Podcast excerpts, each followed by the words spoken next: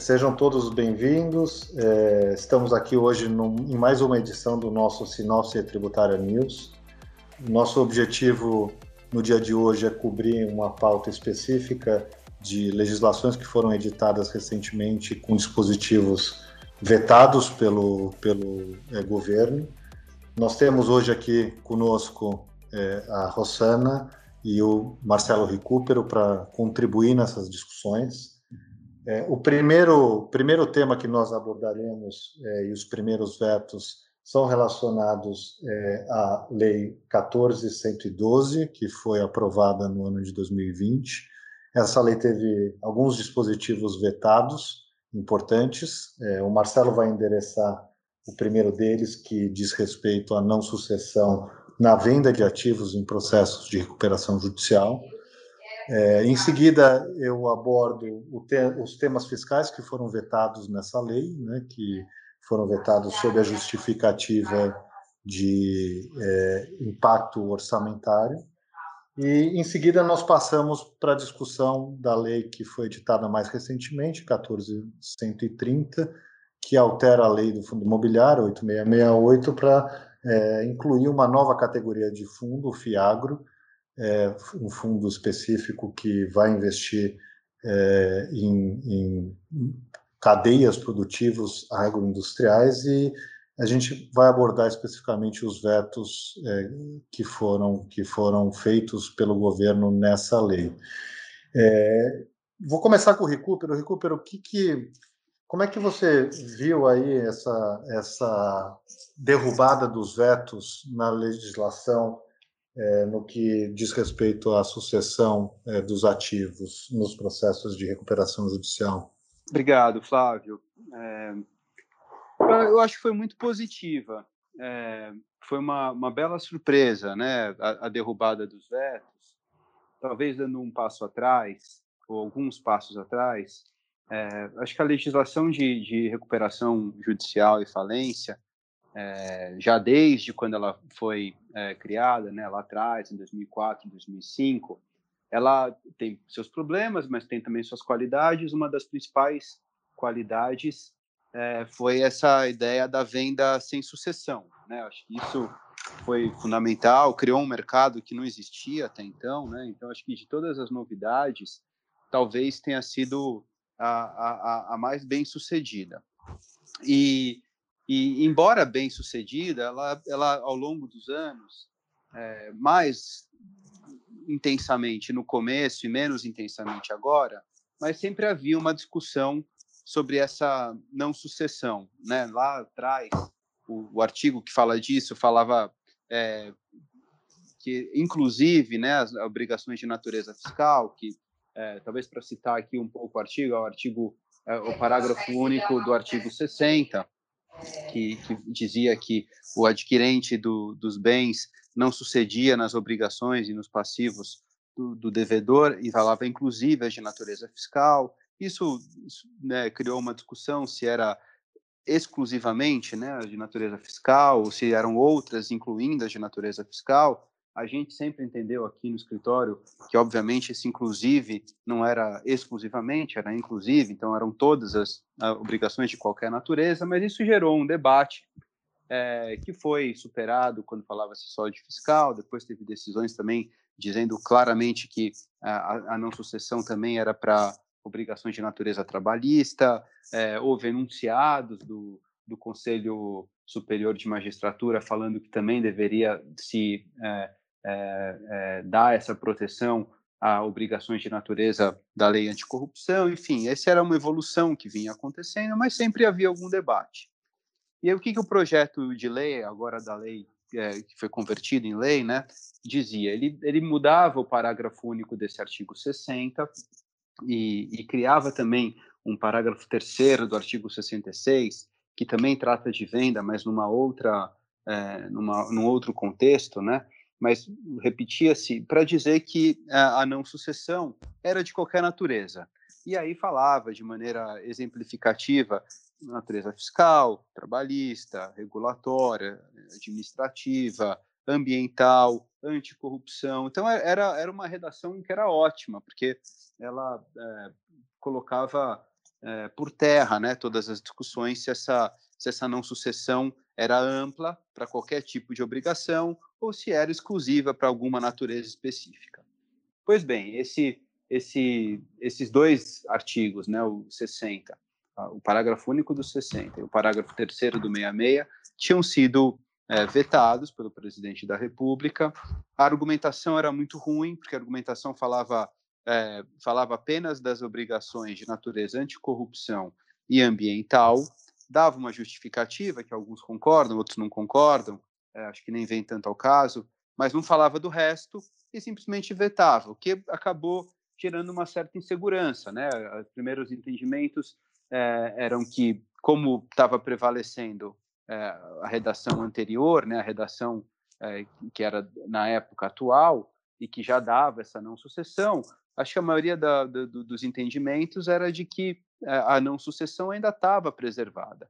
Mas criou uma confusão. Já teve gente dizendo, não, mas veja bem, embora seja não sucessão, é, já está dito aqui que a administração pública, que vai ser a contraparte nos assuntos de anticorrupção e que muitas vezes é também a contraparte do lado ambiental, vai entender que há sucessão.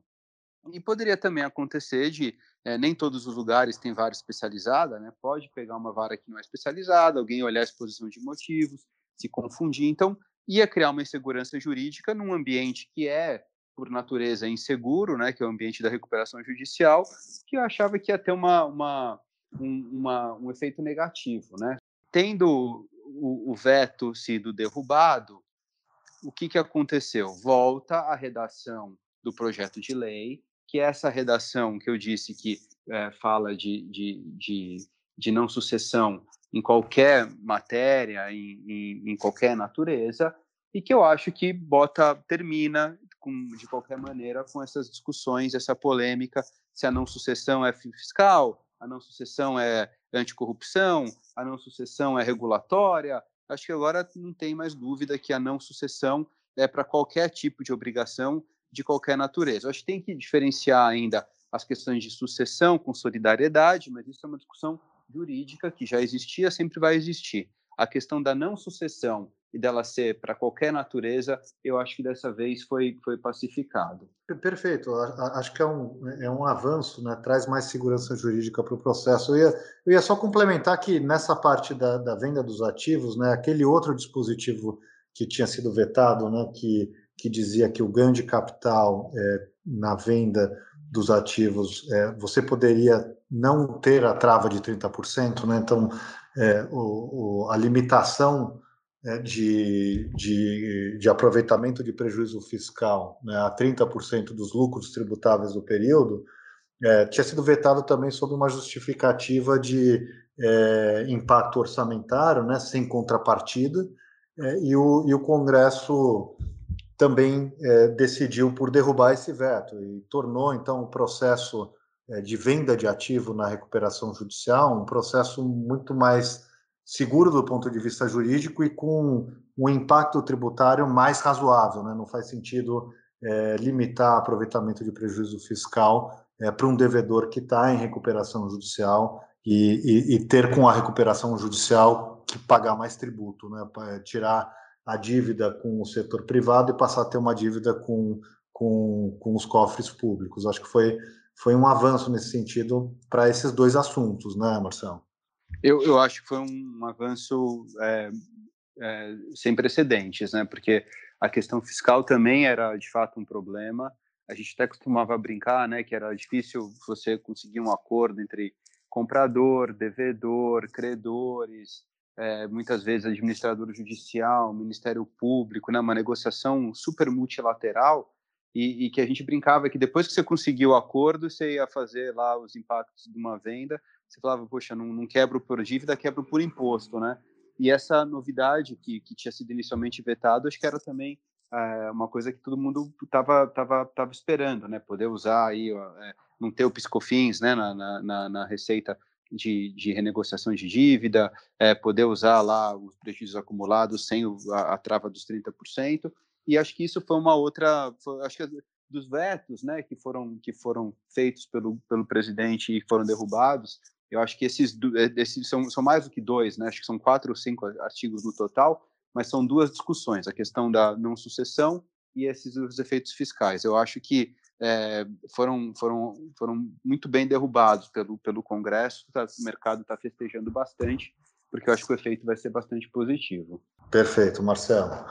É, Rosana, como, como é que você está é, vendo essa nova categoria de fundo aí? Qual é, qual é o potencial que você vê de uso desse, desse novo fundo, fundo de investimento é, nas cadeias produtivas agro, agroindustriais, que foi apelidado de FIAGRO, é, como um instrumento de captação de mercado de capitais é, para aplicação na cadeia agroindustrial? Como é que como é que você vê esse produto aí pelos próximos anos?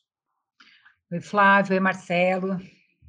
Obrigado aí pelo convite, está muito bacana esse, esse bate-papo.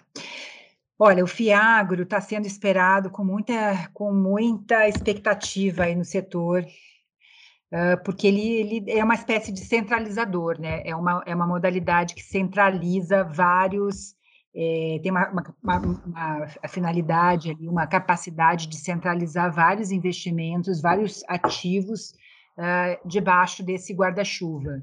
Então, você já tem hoje né, os, os, fundos, por exemplo, fundos imobiliários, a gente, eh, a gente vinha é, trabalhando já com aquisição de imóveis rurais. Então, fundos imobiliários já adquiriam terras, os, os CRAs já, tavam, já, já estavam aí super utilizados no mercado, já inclusive com isenção para pessoa física.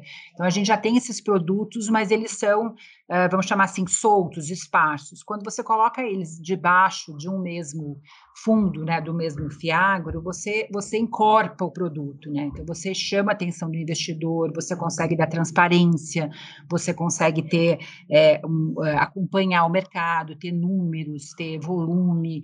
Então, assim, a expectativa expectativa do mercado, tanto do, dos gestores, administradores, quanto do, é, dos, dos, proprietários de, é, da, de toda a cadeia produtiva, né? proprietário de imóvel, quanto é, é, quem, quem, atua mesmo no mercado, é, nesse mercado do agronegócio, tava com uma estava com uma expectativa, está com uma expectativa muito grande é, de, de ter esse fiagro aí como um, um, grande gerador de negócios a partir do momento em que ele toma corpo. Né? Então, essa expectativa já vem, é, vem bem grande aí em torno dele. E, e aí, né, é, do lado, do lado dos vetos, né, Rosana, a gente, apesar, apesar do, do texto ter sido aprovado quase que na sua integralidade, né, na, na, na, na sanção, houve veto de dois de três dispositivos, mas dos três, dois muito importantes. Né? Um deles era um dispositivo que garantia é, a isenção das pessoas físicas né, para os fundos que têm mais de 50 cotistas e que sejam negociados exclusivamente em bolsa, que é a mesma isenção que existe hoje é, no fundo imobiliário. Né? E, e o outro dispositivo é o que dizia que os, os, rendimentos né, dos títulos do agronegócio, os CRAS, as CPRs, é, os, as, os, títulos que têm lastro nas operações do agronegócio, que esses rendimentos são isentos na carteira do FIAGRO, né, títulos que já pagam rendimentos isentos para as pessoas físicas é, e que, portanto, é, quando investidos indiretamente a partir do fundo, também deveriam pagar os mesmos rendimentos isentos. E esses dois dispositivos foram, foram vetados sob a justificativa de que eles considerariam isenção sem uma contrapartida né, no orçamentária, e, e, e, ao serem vetados, né, eles tiram é, talvez quase que integralmente a efetividade desse, desse novo fundo, né, Rosana? Porque uh, investir num fundo que vai ter uma regra de tributação pior do que a regra das pessoas jurídicas, por mais que o instrumento esteja lá previsto agora na nossa legislação com todo esse potencial, é, nós ac acabamos retirando qualquer eficácia prática dele. Por, por isso que se imagina que o Congresso pode caminhar é, da mesma forma como caminhou é, com o pro projeto de lei de recuperação judicial é, para derrubada desses vetos e para que esse fundo possa de fato ter alguma efetividade. Flávio, sem dúvida, é, essa, esses vetos foram um, assim, um banho de água fria no mercado inteiro. É, primeiro, porque, como você falou, né, eles não, não fazem sentido. Né? Você já tem essa isenção nesse, nesses, nesses casos para pessoas físicas, nesses fundos específicos, com mais de 50 né, é, investidores, já existe, não, não faz. É, a, a, própria SPE, né, porque o FIAGRO ele tem uma vantagem também que ele permite uh, que o, o FIAGRO invista numa SPE que tem atividade rural. Mas a própria SPE também é tributada, né? Então não, sei, não, não teria nenhum, nenhum uh, ela, ela, não agrega nenhum benefício fiscal e também não dá, não causa nenhum uh, prejuízo ao erário público. Então, assim, só, só traz vantagens para o mercado. Então, a gente realmente houve uma surpresa geral, porque ninguém entendeu a razão do veto, dos vetos. Então, para a gente, assim, é muito importante, de fato, uh, que, há, que aconteça como no, no, outro caso, é essa é a derrubada desses vetos, porque senão esse, esse fundo ele nasce é, fadado ao fracasso, né? Não vai ter se você tem uma possibilidade de investir nesses é, em crase e outros títulos uh, e até no fundo imobiliário, né? para adquirir para adquirir imóveis é, onde você tem isenção para pessoa física nesses fundos com mais de 50 investidores, né, essas pessoas físicas, e você tem um outro fundo que não te dá essa isenção, obviamente que você não vai é, investir nesse fundo sem isenção. Então, é, a, a, derrubada do veto é muito importante para que o produto, para que o fundo nasça, né? Se sem esse, sem esse, se não derrubar o veto, não consigo imaginar é, esse fundo nascendo, né? É, e claro que a questão de renúncia de receita no, nos tempos que a gente vive é, é, é, uma questão super importante, né? Eu acho que nós precisamos mesmo no nosso país de fontes adicionais de receita, mas o fato é que nesse caso aqui, eu acho que como você colocou, Rosana, é, esse fundo ele, ele é um agregador de produtos que já são isentos ou ele vai permitir um investimento numa SPE que já é tributada, né? Então é, manter a isenção para a pessoa física e manter a isenção é, para os rendimentos dos títulos do agronegócio na carteira desse fundo é simplesmente reconhecer que é, essas isenções que estão aí se, deveriam ser aplicadas. Então, não, não, não, estamos aqui diante de um, de um caso de, de renúncia fiscal, de, de prever uma isenção para algo que hoje já não seria isento. Então, acho que a gente é, espera que o Congresso é, caminhe da mesma maneira né, que caminhou é, acertadamente com o projeto de lei de recuperação judicial é, e também reverta é, esses vetos do, do, da Lei 14.130 para permitir que esse fiagro saia do papel né, e, e, e cumpra todo o seu potencial. É, sem dúvida. É a expectativa do mercado inteiro.